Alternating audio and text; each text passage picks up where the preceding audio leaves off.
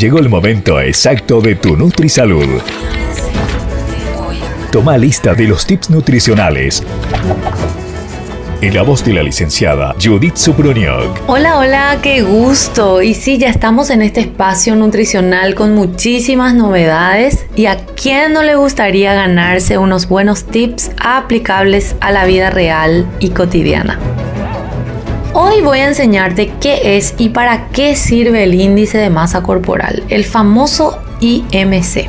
El índice de masa corporal es un número que se calcula con base en el peso y la estatura de la persona. Y aunque sabemos que no podemos definir el estado de salud nutricional solamente por el peso, es una manera rápida de determinar si tenés un peso adecuado para tu talla. Como te venía diciendo, cuando hablamos de peso saludable tenemos en cuenta la edad, la contextura, cantidad de embarazos en el caso de la mujer, cantidad de años de sobrepeso y otros factores más detallados. Pero el primer recurso para estimar la cantidad de masa corporal es justamente la fórmula que hoy te voy a enseñar.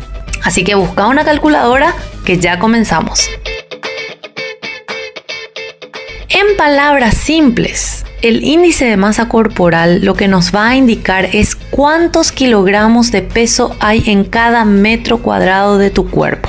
Y a partir de allí se utilizan otros métodos para calcular la masa grasa, la masa muscular, el grado de obesidad, el grado de desnutrición, etc. La fórmula del índice de masa corporal es peso sobre talla al cuadrado. La talla es tu estatura.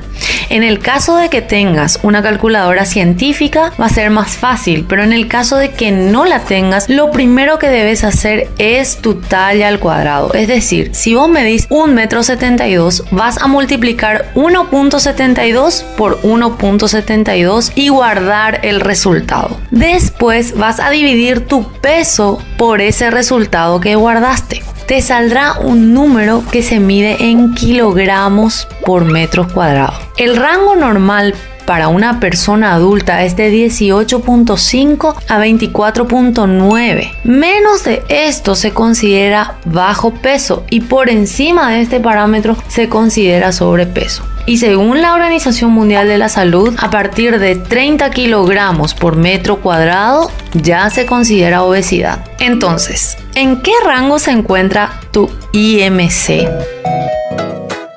Mándame tus comentarios y seguime para más cápsulas NutriSalud.